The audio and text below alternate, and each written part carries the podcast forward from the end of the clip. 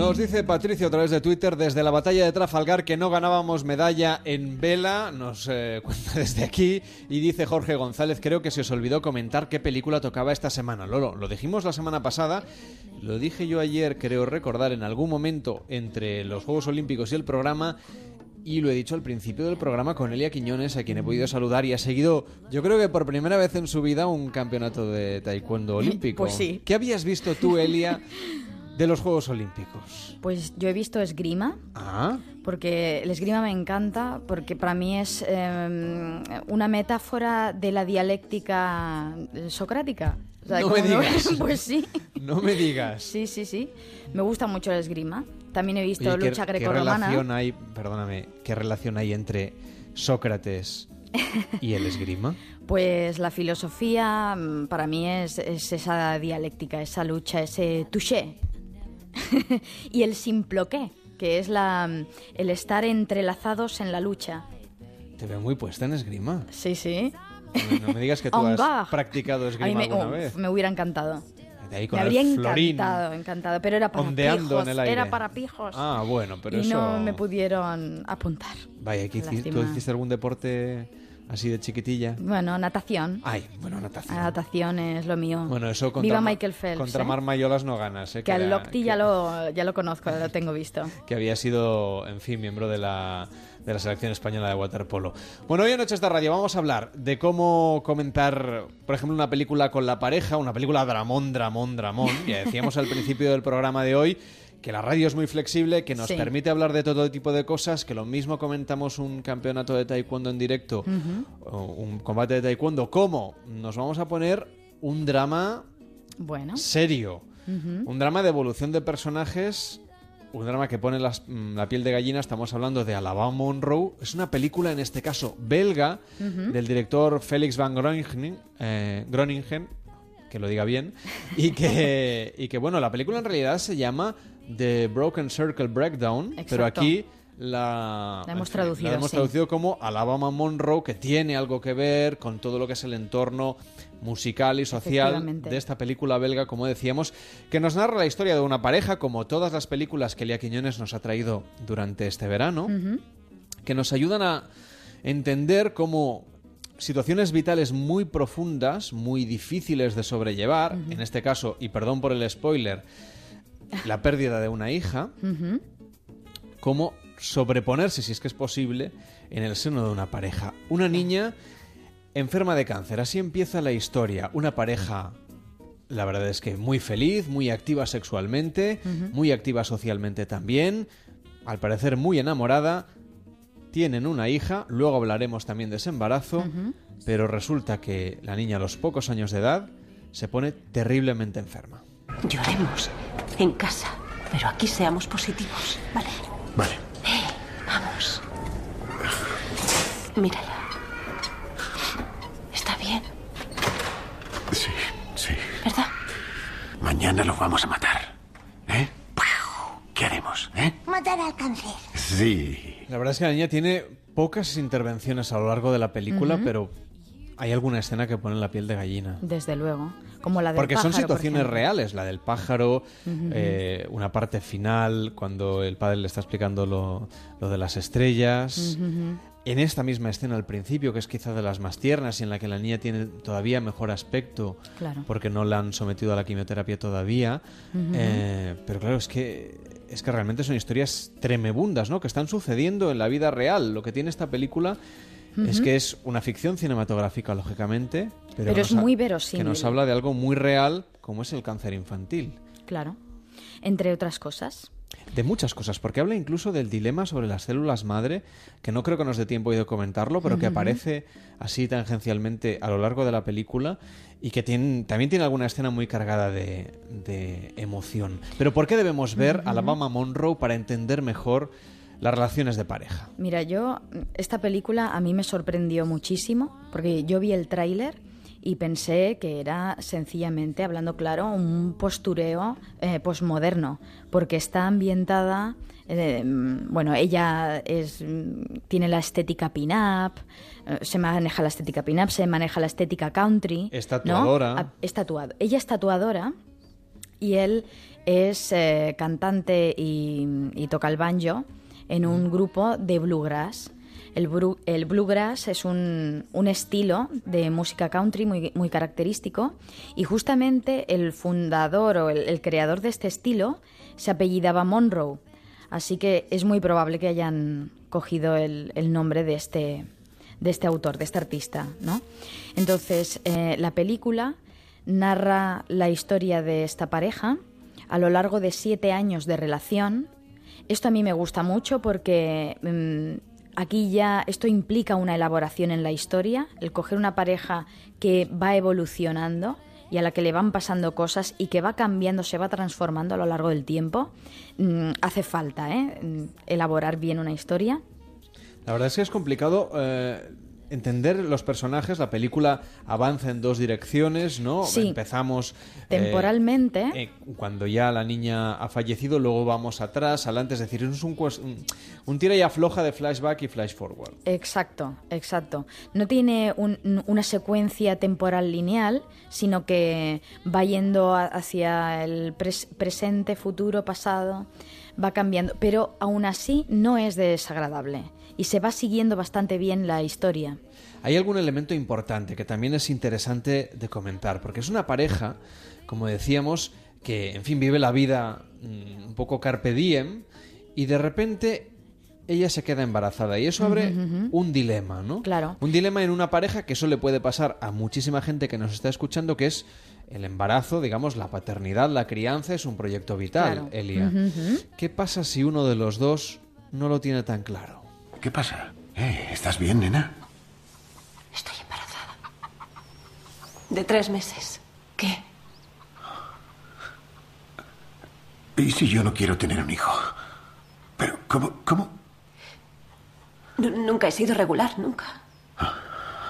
¿Qué piensas? ¿Que lo sabía? ¿Que lo he hecho a propósito? Tal vez no quiera tomar decisiones sobre la vida de otro. No lo sabía. En este caso, claro, se plantea, hay un dilema. Evidentemente, Claro. el- ella ya está embarazada, ¿no? Seguramente la gente que se plantea un dilema de este tipo o una incompatibilidad entre la pareja es cuando surge el tema de conversación, ¿no? Sobre Claro. si tener o no tener hijos. Claro. Antes de Si todo no, hay, esto, si no hay acuerdo sobre este tema, supongo que la pareja lo tiene bastante lo, complicado. lo tiene crudo y sobre todo porque para la persona que sí está segura de que lo quiere, que en este caso es ella, eh, él es el que tiene dudas, el que no se planteaba ser padre, eh, pues todo lo que sucede en torno a la noticia se queda grabado para siempre. Y veremos como más adelante en la historia ella se lo echa en cara, que no estaba seguro, tú no querías ser padre, ¿no? Exacto. De hecho, lo que les pasa es que, eh, efectivamente, una historia, una rencilla, digamos, en una pareja, luego puede volver a salir al cabo del tiempo. Cuando la niña fallece, la exacto. situación es muy complicada en esta pareja y entonces surgen de- diversas disputas. En lugar de unirse ¿no? para afrontar la dificultad, surgen ahí muchas peleas y vuelven Claro. a resurgir esas peleas anteriores. Por ejemplo, esa disputa sobre la paternidad y la maternidad. Tienes que hacer algo, cariño. No podemos seguir así. Las cosas tienen que cambiar. ¿Eh? Te gustaría que las cosas fueran como antes, ¿no? Sí, claro. Como antes de tener a Maybell. Nunca quisiste esa hija. Elise, eso no, eso no es justo, nena. ¿Ah, no? Debí haberte hecho caso. Tú no querías hijos. No. Y que, que te quedaras embarazada me sorprendió, cielo. Nunca, nunca había pensado en tener hijos, pero cuando nació Maybell fui el hombre más feliz del mundo. Eras tan feliz que empezaste a beber. Solo buscas pelearte conmigo. Estabas borracho mientras nacía. Y Ya. cuando nació tuviste que ir a celebrarlo con tus amigos a un bar. Y no te vi en diez días, ¿verdad? Estás exagerando un poco. Volviste a casa cuando te dio ictericia por beber. No fue por la bebida, eso fue claro por- que fue por la bebida. Ya. Y por eso Didier. Tuve que dejar de darle el pecho a mi hija. Solo pude darle leche materna dos semanas. Porque te presentaste con ictericia y está llena de anticuerpos que son importantes para una criatura tan pequeña. Sí, vale. ¿Y tú qué los tres primeros meses del embarazo, eh? ¿Qué? ¿Mm? Dilo. Anda, dilo. Porque es cierto, es cierto. Durante los tres primeros meses de embarazo fumé y bebí pero no sabía que estaba embarazada. No lo sabía. No, lo sabía. No ha sido culpa tuya. Es en los primeros tres meses cuando un bebé se forma. Después de un mes y medio el cerebro está completamente formado. ya basta. Pero yo no basta, lo sabía. Para, basta. La gente se muere por las cosas más tontas. Tal vez ella no soportara la suciedad de la casa, tal vez comiera algo malo en alguna parte. Bueno, la verdad es que en lugar, como decíamos, ¿no? de, afrontar juntos la desgracia, en este caso la pérdida de su hija, como parece que hacen durante la enfermedad, ¿no? mientras la niña sigue viva, mientras seguramente hay una esperanza, están juntos y sobrellevan, se soportan el uno al otro, se, se acompañan, se, en fin, se, se animan. Pero ¿sabes lo que, pasa, lo que pasa aquí? Ellos están buscando desesperadamente, o sea, lo que no soportan es la falta de sentido. Claro, porque Por eso se culpan. O sea, ellos se están culpando mutuamente porque lo que en realidad buscan es un sentido, un porqué. ¿Por qué le ha pasado esto a mi hija? ¿No? O sea, em, las personas no hay cosa que más nos cueste de tolerar que la falta de sentido. Preferimos que sea un sentido, eh, aunque sea muy negativo, pero que sea por algo. O sea, mi hija, ¿por qué ha enfermado? ¿No? Tiene que ser por algo. No puede ser que, sea porque sí, ¿no? Muchas veces por eso la gente acaba hablando del destino, ¿no? exacto. O de... Recurrimos al pensamiento mágico. Claro, frases como estas de, bueno, si no te ha tocado la lotería es que no era para ti. Claro. Si, si, te, si alguien se muere en un accidente es que era su día, ¿no? Exacto. Y una de las cosas que a mí me sorprendieron mucho y gratamente de esta película es que aparte de presentar este drama, este, este evento vital tan duro que es la muerte de un hijo, mm, también hay un problema estructural en la pareja y es que él es ateo, ateo y escéptico. Y militante, digamos. Sí, sí, y bastante activo.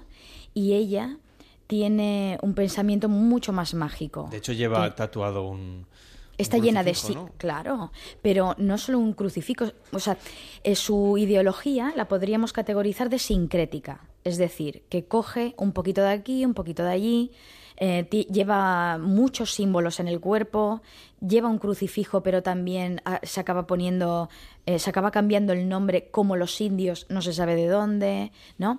Luego tiene un pensamiento que dice, hay un momento eh, uno, de los momentos finales que dice una frase, ella dice, siempre lo he sabido que no podía ser verdad, porque la vida no es así de generosa, ¿no? No debes querer a nadie, no debes atarte a nadie, porque la vida te lo reprocha y te lo quita todo. Eso es una idea en un principio budista. O sea, dentro del budismo está esta idea, ¿no? De que del el no atarse, la evitación del sufrimiento eh, se evita el sufrimiento no apegándose, no atándose a nadie, ¿no? Entonces, claro. Es una visión muy individualista también de, la vida, ¿no? Bueno, se, eh, se, considera el deseo la primera causa de sufrimiento y por lo tanto la forma de evitarlo es evitar el deseo, es evitar el apego, es evitar el vínculo. Y en esos siete años, pues ellos, mm, claro, o sea, el paso de vivir solo a tener una pareja de la que está completamente enamorado, tener una hija, eh, incluso tener un proyecto, porque esto es una cosa que no hemos comentado porque hemos ido directamente a lo de la niña, ¿no? Pero antes de que ella se quedara embarazada, ¿cómo fue el, proceso de enamoramiento? Que además es precioso porque mm, se ve cómo se descubren sendos mundos, ¿no? O sea, cada uno se enamora del mundo del otro, ¿no? No solo de la persona, sino de todo lo que le rodea. Lo que pasa es que en esta historia en concreto, ella se adapta a la vida de él completamente. O sea, no aparece en la historia que él conozca a los amigos de ella, que él conozca a la familia de ella. Es al revés. Ella se va a vivir a la casa de él, ella se incorpora a cantar en el grupo de música de él. Em, se ve cómo va a la casa de la madre de él, ¿no? Pero no, no se ve el mundo de ella, nada más que en la tienda de tatuajes. Entonces, ella deja, en parte deja su vida, por eso hay un punto en que mm, sí que yo como psicóloga ahí lo veo un poco raro, y es la facilidad con la que ella rompe la relación y se va a vivir la vida que tenía antes, ¿no? Claro, quizá Porque después la- de siete años... Quizá en el metraje de la película eso se, se traspasa por una cuestión de narración cinematográfica, ¿no? En la vida real habría un proceso. Totalmente. Y la persona y ella se sentiría completamente perdida. O sea, o hace un proceso de reconstrucción de su individualidad, o se sentiría perdida, porque ella se ha, ha abandonado su vida para vivir la vida de él. Y se ha adaptado completamente y ha sido un proceso muy bonito, pero en el fondo, o sea, la realidad es esa, ¿no? Ella ha dejado de ser ella misma para vivir la vida que su pareja esperaba de él. Mm. Pero más que de ser ella, o sea, no es una cuestión de identidad, Sí. sino de contexto. Bueno, o sea, de- sí, ella vive en la casa de él, llevaba, no sí. tiene, o sea, no aparecen amigos de ella, o sea, entorno social, ni siquiera el trabajo, ¿sabes? Entonces ahí ella juega con desventaja en realidad. Esas son situaciones que se dan a menudo en las Y relaciones tanto. de pareja. Hombre, por supuesto. Y en las relaciones a distancia en concreto. O sea, es muy habitual que uno de los dos tenga que abandonar Bueno, su claro. entorno. No queda y- otra, es decir, Claro, si se quiere materializar la relación, Evidentemente. o uno se va a- se muda a la ciudad del otro o se encuentran en un punto intermedio. Efectivamente. O en tierra de nadie o en tierra de uno. ¿Y qué es mejor, Elia? Pues es muy complicado, porque no hay una fórmula que digas esto es lo, lo mejor en estos casos. Quiero decir, empezar en una ciudad, en una tercera ciudad, pongamos el caso, ¿no? De una pareja a distancia, uno es de A Coruña y el otro es de Málaga. Ajá. Y, y se van a Madrid. Se van a. Madrid, sería una tercera ciudad, por ejemplo, donde empezar de cero juntos. Claro. ¿Eso es mejor que, que ambos se instalen en A Coruña o que ambos se instalen en Málaga? Yo creo que no es ni mejor ni peor, sino que son eh, hay conflictos distintos y uno se tiene que, enfrentar a esos conflictos, ¿no? Son problemas distintos. O sea, si se van los dos al mismo al territorio neutro, los dos tendrán que adaptarse a ese territorio. No significa que los dos lo hagan de la misma manera, tampoco. El trasfondo de la película de Alabama Bonrow es especialmente cómo superar en el entorno de una pareja una situación muy dura. La pérdida, digamos, el deterioro de la salud de una hija, porque es un cáncer que lleva un proceso muy doloroso, eh, de despedida que se va extendiendo, porque y se alternan ratos de esperanza, donde parece, ¿no? Como pasa con el cáncer a menudo, que va a haber una solución, que un nuevo tratamiento, que una intervención quirúrgica, Y luego decepción total. pero el tratamiento no funciona.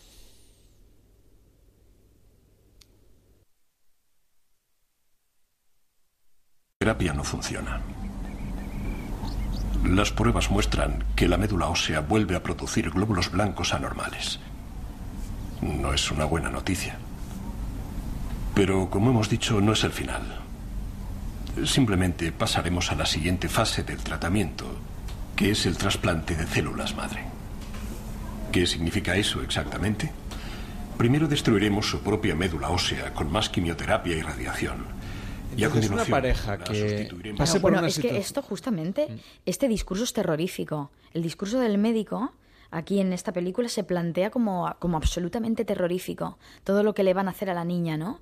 Transplantaremos la médula ósea, haremos esto, lo otro. Bueno, lo demás allá. estos Y ellos, procesos- claro, horrorizados, Estos ¿no? procesos son así, así de duros, ¿no? Por eso ¿no? el cine que no es de Hollywood muchas veces puede detenerse en estas historias Claro. humanas, que son reales, que están Pero- pasando todos los pero días. hay un punto en concreto que me encanta, que es cómo, o sea, que la muerte de la niña em, destapa las estructuras de regulación moral de cada uno de ellos, los enfrentan a la trascendencia. O sea, ahí es cuando se ve eh, cómo, la, em, o sea, este problema, esta diferencia ideológica, esta diferencia de entender la vida, la e- e- ateo idealismo, podemos decir, O sea, una, ella es espiritual, una persona exacto. espiritual, Ajá. y él es una persona completamente atea en este caso. ¿no? Y él, él es Y completamente ateo, efectivamente. Entonces, eh, cómo ellos habían podido ir tirando con sus vidas y bastante bien y complementados, y cómo este evento destapa esta estructura de regulación moral de los dos y entran en conflicto completamente, porque se enfrentan a, a la a- en el momento de enfrentarse a la trascendencia, va a haber algo más allá de la muerte, sí o no, ahí chocan completamente. ¿Y cómo es que ella, que tiene esa esperanza, digamos, en, en la cuestión espiritual, es la que aparentemente parece que lleva peor la muerte de la niña. Y él, que es mucho más racionalista, si tú quieres, Sí. Eh, sin embargo, parece que lo ha superado como un accidente vital. Bueno, en realidad los dos lo llevan muy mal. Lo que Sí, pasa no, es que él tiene una, mm, una perspectiva, eh, se posiciona de una manera muy masculina, muy protectora, intentando pues eh, que la vida continúe evidentemente no igual que antes de tener a la niña, pero, pero intenta que, poner un poco de orden en la situación y ella no lo puede soportar y le provoca. Y ahí es cuando aparece la, esta, esta discusión tan grande. O sea, mm, en realidad se plantea las creencias místicas como un consuelo, pero no tiene necesariamente que ser un consuelo, ¿eh? Para nada, para nada. Lo que- y, bueno, hay una escena muy, muy mm, significativa eh, que es donde se plantean estas diferencias de creencias, que es en la escena del pájaro. No sé si tenemos tiempo de comentarla. Sí, brevemente, 15-20 segundos. Brevemente, la niña que ya está en tratamiento de quimioterapia y ya no tiene pelo, eh, está en casa y se encuentra a un pájaro muerto. Entonces se pone a llorar desesperada porque no sabe qué le ha pasado al pájaro. Entonces aparece el padre y el padre le, y ella le pregunta, ¿no? Y, y el padre le dice, o sea, ¿dónde, dónde va el pájaro, no? Y el padre, claro, ¿qué le va a decir el que es ateo, no? Y que no, que no cree en un mundo más allá del mundo, ¿no? pues no sabe qué decirle. Entonces le dice pues que, que tienen que tirar al pájaro, que lo tienen que tirar, que, que se va a ensuciar. entierro, no hay nada. Sí. Y claro, ella se niega completamente. Y lo lleva fatal, además. Y luego eso tiene otro Pero la de madre le da otra conexión Con la explicación. madre, efectivamente. Bueno, hoy hablamos de Alabama Monroe, que nos lo preguntaba algún oyente a través de las redes sociales. ¿De qué película estamos hablando? Nos dice Andrés Garrido. Pues en este caso de Alabama Monroe, una película de 2012. Nos vamos a las noticias de las 3, las 2 en Canarias, nos ponemos al día y enseguida conectamos también con Río de Janeiro para ver si Eva Calvo se lleva esa medalla de oro.